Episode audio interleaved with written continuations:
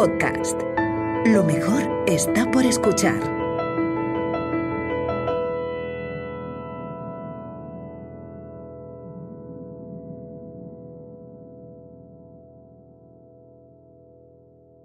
Las respuestas que obtienes dependen de las preguntas que formulas. Thomas Kuhn.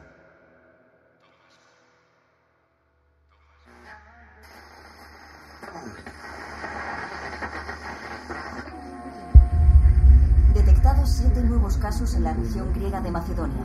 Las siete personas contagiadas que no tendrían relación entre sí han sido ingresadas en un hospital destinado exclusivamente a pacientes con STG. El gobierno griego ha ordenado esta mañana. Welcome once again. The number of infections has increased. Unfortunately, the measures that the government has put in place have not been as effective as expected. Lo que digo, lo que estoy intentando decir, si me dejas, es que los científicos no tienen ni idea. Y no lo digo yo, es que lo están diciendo ellos mismos. No podemos permitirnos cometer los mismos errores de 2020 y 2021. Tenemos que trabajar juntos, con rapidez, con eficacia. Aquí en Washington, la situación epidemiológica ha disparado todas las alarmas. A pesar del cierre aéreo y marítimo ordenado por la Casa Blanca, ya son más de 10.000 los casos de BDS detectados en el país solo en lo que llevamos de semana. Se intensifican las protestas en Buenos Aires tras 10 semanas de confinamiento estricto. El orden de las cifras de contagios. ma senza dubbio stanno scrivendo oggi gli avvenimenti decisivi della nostra storia. Medici, Also noch einmal. Insisto, Es gibt keine wissenschaftliche no hay ninguna evidencia científica de que el agente responsable del SCG se transmita por el aire. Ninguna. Entonces, ¿qué hacemos? Si los políticos no saben qué hacer ni los científicos saben qué hacer, ¿qué hacemos? ¿A dónde vamos? ¿Eh? ¿A quién acudimos? ¿A quién acudimos? Signore, benedici il mondo, dona salute ai corpi e conforto ai cuori, perché sappiamo che tu hai cura di noi.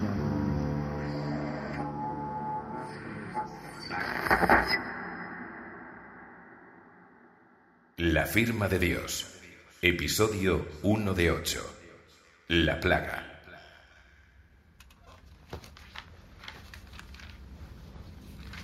¿Me acercas el agua, por favor? Sí. Gracias. Hola. Señora Cobo, Sí. adelante. Pase, por favor. Buenos días. Buenos días. Buenos días. Tome asiento, por favor. Gracias. Sesión 427. Compareciente Sara Cobo Laborde. Señora Cobo, ¿acepta voluntariamente participar en esta comisión de la memoria? Sí. Aproxímese al micrófono, por favor. Perdón. Sí, acepto. Le informamos de que esta sesión va a ser grabada, transcrita y archivada para futuras consultas. ¿Está de acuerdo? Sí. Como ya sabe, el objetivo de esta comisión, recogido en su estatuto fundacional, es recopilar la información de lo sucedido en los últimos 16 años. No se buscan responsabilidades individuales de ninguna clase ni estamos capacitados para ejercer justicia. Le rogamos, por tanto, que hable con total libertad. Entendido. Señora Cobo, díganos por favor a qué se dedicaba en el año 2024. Trabajaba como bióloga molecular. ¿Dónde? En Bioma, un, un laboratorio privado. Aquí, en España. Sí, sí, en Madrid. ¿Era un centro grande, pequeño? Pequeño, unas 30 personas. Nada que ver con los centros públicos que había en aquella época. ¿Les iba bien? Sí, teníamos buenos contratos, con empresas farmacéuticas sobre todo. ¿Qué hacían allí? ¿A qué se dedicaban? Estábamos especializados en citogenética molecular. Va a tener que explicarnos qué es eso. Eh, claro, disculpen. La citogenética es el área de la genética que estudia los cromosomas, su función, su estructura, todo. Así que esta empresa, Bioma, era una, un centro de investigación. No, no exactamente. Teníamos también un área enfocada a la terapia, servicios de oncología, medicina molecular. Pero usted no trabajaba ahí. No, yo estaba en el área de I+D.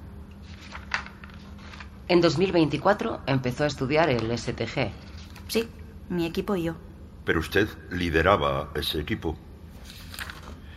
Veo aquí que firmaba las publicaciones como investigadora principal. ¿Han encontrado publicaciones nuestras? Eh, diagnóstico citogenético molecular del síndrome X frágil. Es nuestro, sí. ¿Puedo preguntar de dónde lo han sacado? Tenemos nuestros recursos. Señora Cobo, háblenos del STG. Bueno, no sé si queda algo por decir ya. Hágase a la idea de que no sabemos nada. Y que necesitamos saberlo todo. A ver, eh, bueno, STG son las siglas del síndrome de trastorno genético. Su nombre original en inglés es Genetic Disorder Syndrome, GDS. Se encontró en enero del 2024. Nosotros en empezamos a estudiarlo un poco después, a mediados de marzo. ¿Por qué? ¿Perdón? ¿Por qué decidieron estudiarlo? ¿Fue una decisión suya o se lo pidieron sus superiores? Pues no lo recuerdo exactamente. En ese momento todo el mundo se puso a investigar el STG. En todas partes, vamos. Quiero decir que no era nada raro. Bien, siga. El, el STG tenía... que no sé muy bien por dónde empezar. Eh, digamos que el, que el STG era... era raro. Al principio se pensó que era un virus, pero la verdad es que no se parecía a nada que hubiésemos visto antes. ¿A ningún otro virus? Sí, a ningún otro virus, a ningún otro agente infeccioso, a, a nada. ¿Qué tenía de especial? Muchas cosas. Para empezar, su comportamiento. Era incoherente. ¿Qué quiere decir con incoherente? Caótico. Era, era caótico. Solo que eso no podía ser porque los virus no son caóticos. Los virus se comportan de una determinada manera que conocemos bien desde hace mucho, y este no lo hacía. Por ejemplo, estaba la cuestión de la transmisión. No sabíamos cómo se transmitía. Primero se pensó que lo hacía por el aire, porque es lo más común, pero resultó que no. Se dedujo entonces que sería por contacto, por lo que llamamos vectores biológicos, pues un mosquito, un microorganismo, pero tampoco era eso. La cantidad de maneras en que puede propagarse un virus es limitada, pues por inhalación, por ingesta, por la picadura de un insecto, por las secreciones sexuales, por una transfusión sanguínea o por el canal del parto. Pero el STG no parecía que se propagase de ninguna de esas formas. ¿Entonces? Pues tenía que estar haciéndolo de otra manera. Acaba de decir que no hay más maneras. Ya, pero los hechos estaban ahí. Se producía un brote en una región, muy concentrado, con una tasa de incidencia altísima, dos de cada cien. Pero no había ni un solo caso en la región de al lado, ni uno, incluso en barrios, dentro de una misma ciudad. En un barrio la incidencia era del 20% y en el de al lado cero, nada, ni un infectado. ¿Cómo era posible? Esa gente se cruzaba todos los días. Algunos eran familia, trabajaban juntos, compraban la comida en los mismos sitios. En el laboratorio teníamos una broma con eso. Decíamos que el STG se contagiaba por el código postal. Era como, como en el mapa de, de Snow. ¿Lo conocen? Me temo que no. En el siglo XIX el cólera hacía estragos en Londres. Creían que se transmitía por el aire, pero un médico, John Snow, no, no estaba convencido. Fue apuntando todos los casos, uno por uno, e hizo un mapa con ellos, anotando dónde vivían. Muchos se concentraban en una misma zona de la ciudad y otros trabajaban por allí cerca. Habló con algunos de ellos para ver si encontraba un patrón y se dio cuenta de que todos habían bebido de una misma fuente. En cuanto la cerraron, el cólera desapareció de Londres. Por eso se investigó el agua corriente. Sí, durante meses, pero no encontraron nada. Bien. ¿Y cuál era su teoría? En aquel momento, no, no ninguna. Yo también habría apostado por el agua. Ese comportamiento, no sé si puede decirse errático. Perfectamente. ¿Ese comportamiento errático del STG se daba en todo el mundo? En todas partes, sí. En algunas zonas incluso de forma más acentuada. Me acuerdo de un caso, en un barrio de Taiwán, donde se infectaron todos los vecinos de un bloque, todos. Si eran 60, los 60. Pero no se contagió nadie más en todo el barrio, ni sus familiares, ni los compañeros de trabajo, ni los compañeros de colegio de los niños, solo ellos, los de ese bloque. Dice que usted no tenía ninguna teoría, pero sabemos que otros sí las tenían. Sí, sí. Eh, ¿Recuerda alguna que quiera comentar? A ver, teorías había para todos los gustos, de todo tipo. Lo que pasa es que ninguna se sostenía mucho tiempo. En cuanto se proponía una hipótesis, al poco alguien daba unos datos que la echaban por tierra. ¿Por ejemplo? Pues mire, se llegó a pensar que el STG estaba relacionado con la exposición a ciertos materiales de construcción, algo que había en los edificios. Se invirtió muchísimo tiempo en eso, estudiándolo, dándole vueltas, pero era una idea, vamos, que estaba claro que no iba por ahí. ¿Por qué? Por el patrón de contagios, porque los edificios, los materiales de construcción en Europa no tienen nada que ver con los de Taiwán o Sudáfrica, nada que ver. Y en todas partes estaba pasando lo mismo. No eran los edificios, no era un agente biológico que, que, que, que emanaba por las paredes. Si tan evidente era para usted, ¿por qué hubo tantos científicos que se dedicaron a estudiarlo? Porque, y ahí estaba su esperanza, lo achacaban al, al cambio climático. ¿Qué tiene que ver el cambio climático con todo esto? Absolutamente nada. Pero estábamos tan desesperados por, por entender qué era aquello, por qué el STG se comportaba de esa manera que, que todo el mundo se, se agarraba a un clavo ardiendo. Explíquese. Verán, eh, cuando se produce una alteración en un sistema, solo hay una manera de encontrar su origen. Se busca qué condiciones han cambiado y cuáles han permanecido estables. En este caso, en la pandemia del 24, lo que había cambiado era la temperatura global, radicalmente, además. Se acordarán de que entre el 22 y el 24 la temperatura subió casi un grado, una barbaridad. Algunos le echaban la culpa a eso. Creían o querían creer que algún material podía haber hecho algún tipo de reacción por ese cambio de temperatura, pero nadie encontró ninguna prueba. Señora Cobo, volvamos un momento al origen de la pandemia. De acuerdo. ¿Cuál era el foco?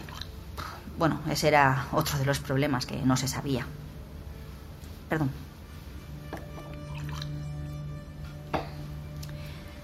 No teníamos ni, ni foco ni, ni, ni, ni paciente cero.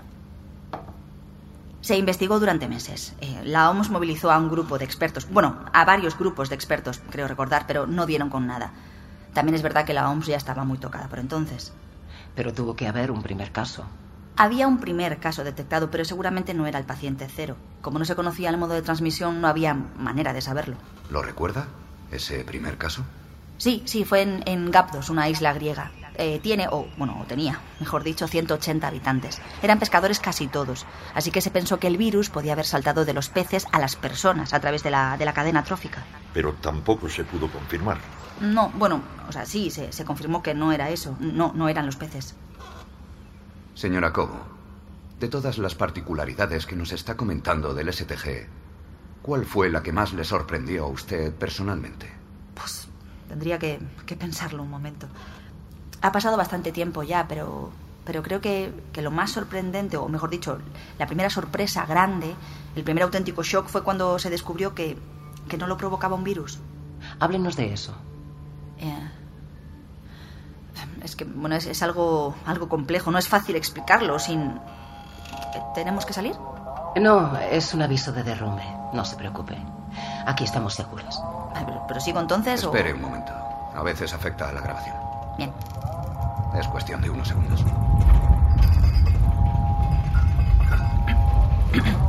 Las ventanas aguantan. Vale. No es la primera vez.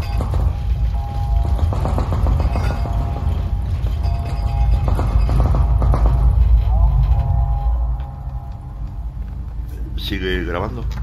Lo compruebo. Vale. Todo en orden. Sí, nos estaba, nos estaba contando que se sorprendió cuando se supo que el STG no lo causaba un virus. Sí. A ver, el problema es que partíamos de un error. Creíamos que lo que provocaba el STG, fuera lo que fuese, mutaba cierto gen dentro de los pacientes. Lo que se descubrió, y eso fue la gran revolución, es que no lo mutaba, sino que, que lo activaba, lo despertaba. Explíquese. En el ADN tenemos un montón de secuencias que no sabemos para qué sirven. Eh, no codifican proteínas, no hacen nada, o, o parece que no hacen nada. Antes lo llamábamos ADN basura. Algunas de estas secuencias son vestigios de antiguos virus, muy, muy antiguos. Virus que infectaron a nuestros antepasados hace millones de años y que se han quedado dentro de nosotros sin, sin utilidad o sin utilidad aparente. Lo que se descubrió es que el STG era la expresión de uno de esos genes que, que de pronto mmm, se activaba. ¿Por qué? Esa era la pregunta, claro. ¿Por qué se activaba de repente un gen que llevaba millones de años en nuestro ADN sin hacer el menor ruido? Lo más cercano a eso que habíamos visto era unos experimentos en laboratorio que hizo un grupo estadounidense, me parece. Manipulaban la expresión genética de bacterias aplicándoles un cierto tipo de luz. Pero en el caso del STG no era la luz, no podía ser la luz. Entonces, ¿qué? Pues un agente externo, eso seguro. Así que se retomó la idea del cambio climático. ¿Y si se había producido alguna alteración que nos había pasado desapercibida? Y esa alteración nos estaba afectando a nivel genético. A ver, no era descabellado. Había evidencias de que muchos contaminantes pueden hacer eso. Señora Cobo, tenemos aquí unas cifras que nos gustaría compartir con usted. Sí, claro. En marzo de 2024 se registraron 167.000 casos de STG en todo el mundo. En abril de ese mismo año, más de 4 millones. Sí, no recuerdo los números exactos, pero eran algo así. A ver, el crecimiento era exponencial, sin patrón, o sin un patrón que entendiésemos, pero exponencial. A pesar de los confinamientos. Es que los confinamientos no servían de nada. En abril ya estaba todo el planeta confinado, todas las fronteras cerradas, pero no sirvió de nada. No servía de nada porque no nos enfrentábamos a un virus, sino a un agente ambiental que ni siquiera sabíamos dónde estaba ni cómo se propagaba. Mira, a lo mejor era peor quedarse en casa, podía ser. Los políticos no querían oír hablar de eso, pero era una posibilidad. ¿Cree que los gobiernos se equivocaron tomando esas medidas? No, no, no, no, no digo eso, no quiero decir eso. Hicieron lo que creían que era mejor pues con los datos que tenían, solo que no tenían los datos correctos, nadie los tenía. A eso se le suma el ruido mediático, y ahí todavía había redes sociales, y eso no ayudó. La gente estaba asustada, es normal, y difundían pues toda clase de tonterías. La presión sobre los científicos fue grande en esos meses. Sí, sí, ya lo creo. ¿Experimentó usted esa presión? Sí, bueno, es que todo el mundo quería respuestas y las quería ya. Lo que pasa es que la ciencia pues no funciona así. No funciona por presión. Lo estamos viendo ahora. No sirve de nada presionar a los científicos. No van a hacer un descubrimiento antes porque les metas prisa. Y sin embargo, usted hizo un descubrimiento. Sí, sí, pero no por la presión. Y no fui yo sola. Fue un trabajo conjunto. Yo era la cabeza visible, sí, pero hubo muchas personas implicadas. Señora Cobo, no ha sido nada fácil dar con usted. Sí, sí, lo sé. Mientras lo intentábamos, mientras la buscaban, esta comisión ha tenido la oportunidad de hablar con mucha gente. Llevamos más de 400 entrevistas, 426, sin contar esta. Y debo decirle que su nombre ha aparecido varias veces. Me va a permitir. Rodrigo Carasa, ¿lo recuerda? Sí, sí, Rodrigo, claro. Sigue vivo, ¿está bien? Lo estaba hace dos meses. Como no sabíamos si daríamos con usted, ni si seguía viva, le citamos a declarar. Era, era mi ayudante. Eso nos dijo. Permita que le lea un fragmento de su declaración. A ver. Sí. No creo exagerar si digo que Sara Cobo empezó todo lo que nos ha traído hasta aquí. Ella le quitaría importancia, diría que lo encontró ella como pudo haberlo encontrado cualquier otro. Pero el caso es que fue ella. Aunque creo que su mérito no fue tanto descubrirlo como preguntarse qué podía significar aquello. Otros lo hubiesen descartado, pero ella no. Sara se empeñó en que tenía que significar algo. Dio significado a lo que otros hubiesen tomado por un error. Para mí, eso es genialidad. Bueno, no, no, no, no sé qué decir. Es, es, muy amable. Algunos dirían lo contrario. Dice literalmente que usted nos ha traído hasta aquí. Ah, no, yo no, no, no, no lo había interpretado así. Señora Cobo, si la hemos buscado con tanto ahínco es porque consideramos que su aportación a la Comisión de la Memoria es fundamental eh, en este punto en concreto. Necesitamos que sea muy clara, muy clara. Cuéntenos qué descubrió y cómo lo hizo. Bien. Eh, fue cinco meses después del brote de, de, Grecia, en mayo a finales. Parecía que había pasado muchísimo más tiempo porque casi no dormíamos, ni salíamos del laboratorio prácticamente. Nos pasábamos el día trabajando. Sí. Estar al día no era fácil. Había grupos de investigación de todo el mundo colgando sus trabajos en Internet, en plataformas de libre acceso. Era virtualmente imposible leerlo todo, ni ojearlo siquiera. Todo el mundo estaba trabajando en el STG, en todas partes, cada uno desde su, bueno, su perspectiva. Nosotros nos habíamos centrado en un aspecto muy concreto. ¿Cuál? En el estudio de ese gen que les he dicho, aquel vestigio genético que de pronto se activaba sin que nadie supiese por qué. Lo llamaban gen problema. Llegamos a un acuerdo con un hospital para que nos facilitasen muestras de los pacientes, previo permiso escrito por su parte, desde luego. ¿Qué hospital? El Tenían un ala entera dedicada a STG. La cuestión es que en una de aquellas muestras eh, encontramos... ¿Qué? Eh, saben que el ADN se compone de cuatro bases químicas. Adenina, citosina, guanina y timina. Esas cuatro bases se representan con cuatro letras. Sus iniciales son A, C, G, T. Un gen es una sección de ADN, un pedacito de esas cadenas larguísimas, y por tanto los genes tienen esas cuatro letras combinadas. Eso es lo que conforma un gen. Sí. Bien, pues al analizar una de las muestras que nos facilitó el hospital encontramos un gen problema formado solo por una letra, la G, guanina. Eso es inhabitual. No, no, o sea, no, no es inhabitual, es imposible. Es o, o era estadísticamente imposible. Conocíamos algo parecido, islas CPG se llaman, regiones del ADN donde la G y las C son mayoría, pero nada parecido a un gen entero con una sola letra. Eso no se había visto jamás y cambiaba completamente el paradigma de la biología molecular. Era una revolución. ¿Podía ser un error? Eso pensamos, que la muestra se habría adulterado de alguna forma, por radiación, probablemente. Puede pasar, era una explicación que, bueno, que digamos que era factible. Así que volvimos al hospital, buscamos al paciente que había aportado esa muestra y le extrajimos otra. Lo mismo, el mismo resultado. Guanina.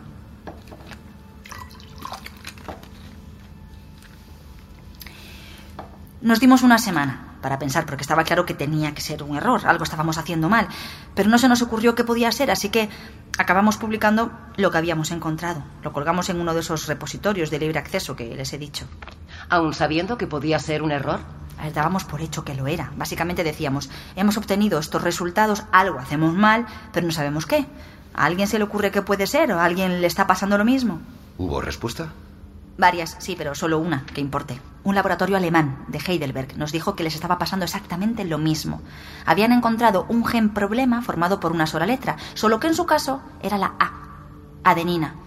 No lo habían hecho público porque, igual que nosotros, estaban seguros de que tenía que ser un error. Pero no lo era. No, no lo era. Era. era algo nuevo.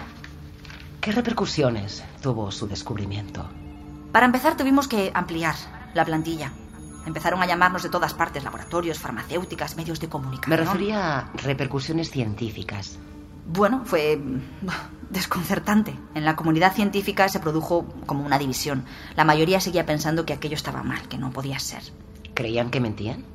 No, no, alguien lo pensaría, supongo, pero nadie nos acusó de mentir o no a la cara. Estaba claro que si se había encontrado lo mismo en Alemania y en España, es que había algo. ¿Y qué pensaba el resto? El resto, como les digo, una minoría, pensaba que de verdad habíamos dado con algo, solo que la mera idea era vertiginosa, porque si aquello era correcto, ¿qué era? ¿Qué teníamos delante y por qué se producía? Porque seguíamos sin tener ni idea. Se escribió muchísimo sobre el asunto. ¿Algo que quiera reseñar?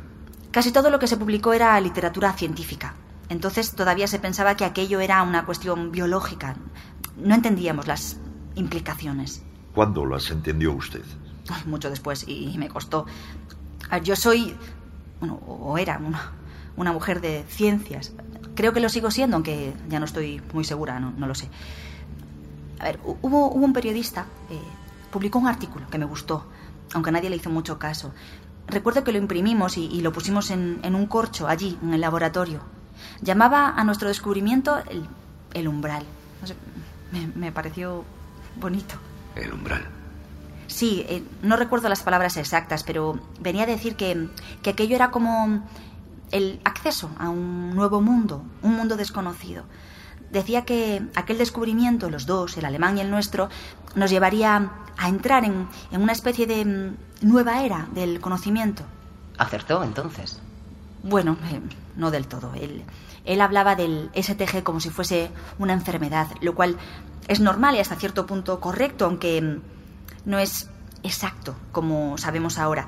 Es verdad que nos enfermaba y en algunos casos llegaba a matar a los pacientes, pero no creo que debamos llamarlo enfermedad. ¿Eso lo piensa ahora o lo pensaba ya entonces? No, ahora, ahora. Por entonces sabía que había algo extraño, claro, pero, pero no, no soy tan inteligente, no, ni nadie, porque que yo sepa, nadie lo vio venir. El mundo, la humanidad, nunca habíamos visto nada ni, ni remotamente parecido.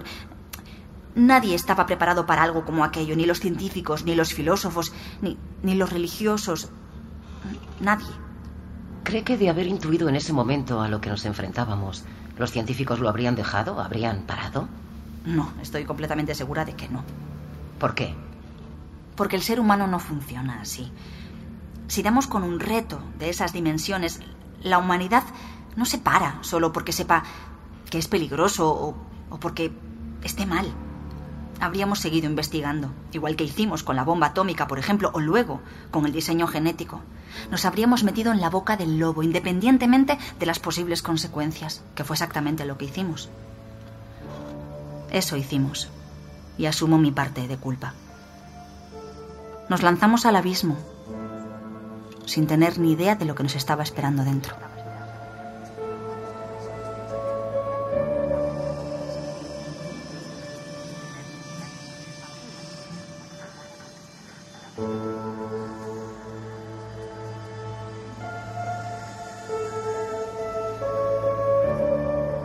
La firma de Dios. Una serie de José Antonio Pérez Ledo con dirección y diseño sonoro de Teo Rodríguez. Ya disponible en podiumpodcast.com.